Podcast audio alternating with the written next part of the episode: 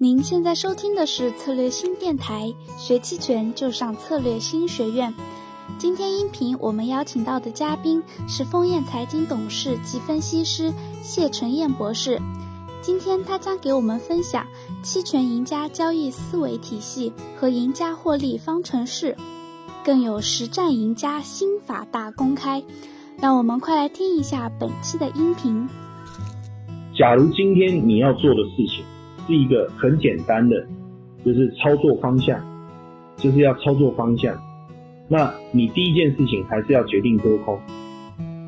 OK，那你决定多空以后，你要去做一些分析，对不对？那你要透过什么样的方式来做分析？这个是第一步，你必须把它写下来。我要运用什么样的一个分析模式来决定市场的多空？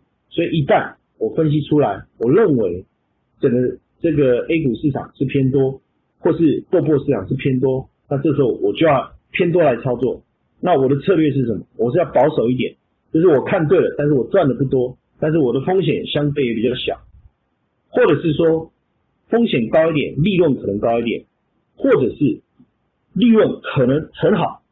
我的攻，我的这个这个呃，这个攻击的这个呃这个力道特别的强大，所以我很积极。但是我的风险值伴随着也提高了，所以我必须确定我的策略。策略决定了你的保守、稳健或者积极，然后去计算你的风险。为什么要计算风险？很多人在交易的时候忽略了期权的流动性，是一个很大的一个问题。它可能会影响到你未来的交易风险，好，所以你必须算好，那用多少资金下多少的手术，如果你对了，你会带来多少的利润？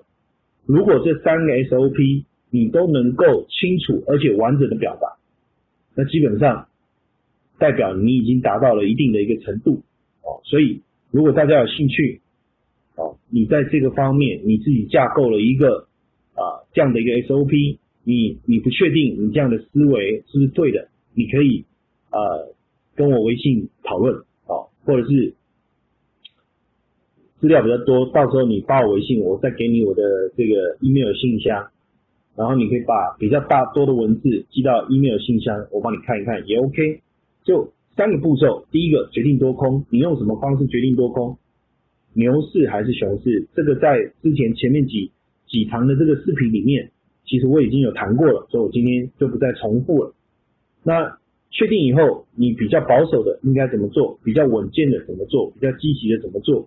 如果你对于期权的一个交易者策略，什么叫保守，什么叫稳健，什么都叫积极，你都还分不清楚，也没有关系啊。我们后面你慢慢的去学习，看看到底哪一个被套用在保守，哪一个套用在稳健，哪个套用在积极。最后，你有多少资金？你要决定你的风险怎么计算。好，这个我们都会陆陆续续跟大家分享。但基本上，基本上，如果你已经有已经有办法回答我这三个问题，恭喜你，你已经有一个很好的交易模式了。你已经有一个很好的交易模式。那你不确定是不是 OK？你可以跟我讨论。但到这个地方，哦，到这个地方，实际上我们必须要去再去。思考一件事情，就是你的交易策略是不是符合我这个概念？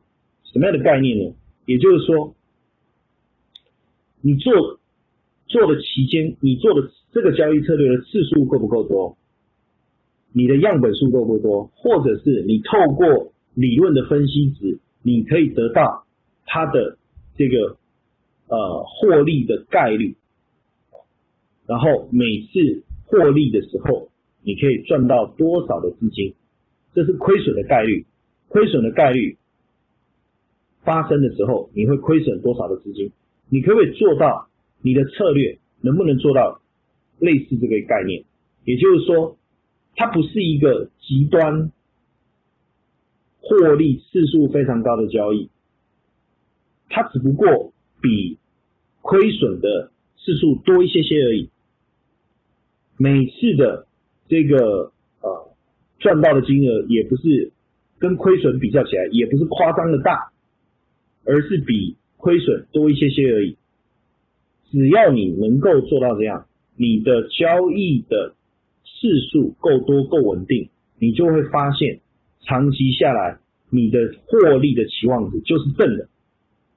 所以如果你的交易它的长期下来你的样本数所取得的期望值并不是正的，拜托你不要再用这个方法持续的交易下去。也就是说，概率比较高，获胜的概率比较高，还是亏损的概率比较高？获利的金额比较大，还是亏损的金额比较大？真正的重点是在最后，我获利的金额乘上我获利的概率，扣掉我亏损的金额乘上我亏损的概率，最后这个值是不是正的？别忘了还要有交易成本。如果扣掉交易成本还是正的，那就表示你这个交易是可以做的，而且长期下来，你可以累积你的利润，这样的事情是可以做的。哦，所以第一这个部分你要去确认你的交易的模式是不是能做到这样。如果不可以，哦，如果不可以，其实持续做下去，那不是疯子就傻子了嘛，对不对？那。当然有人会问我一个问题，他说：“老师，那如果今天我的我的这个这个这个呃获利的金额更大，对不对？但是我的概率是下降的，那我的亏损金额更小，然后我的概率亏损的概率是上升的，这样有没有关系？基本上这样也 OK。”但重点是最后的数字是不是能够大于零？就是你这样的一个交易，你亏损的次数跟频率比较高，但是金额比较少；你获胜的这个概率比较低，但是金额比较大。最后长期下来你还是赚钱，那这样可不可以？也 OK 啊。但是呢，这个这个在这样的一个交易的一个思维的背后，你必须要去严格控管你自己的风险。你的风险值最大，每次就只能是你本金的百分之五，也就是说，我每一次的交易，我最大的亏损不能超过我本金的百分之五。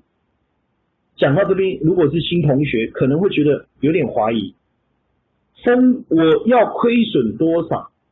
当然，我可以做止损的一个设定，但是不一定每次我都能刚刚好就亏损这个百分之五啊。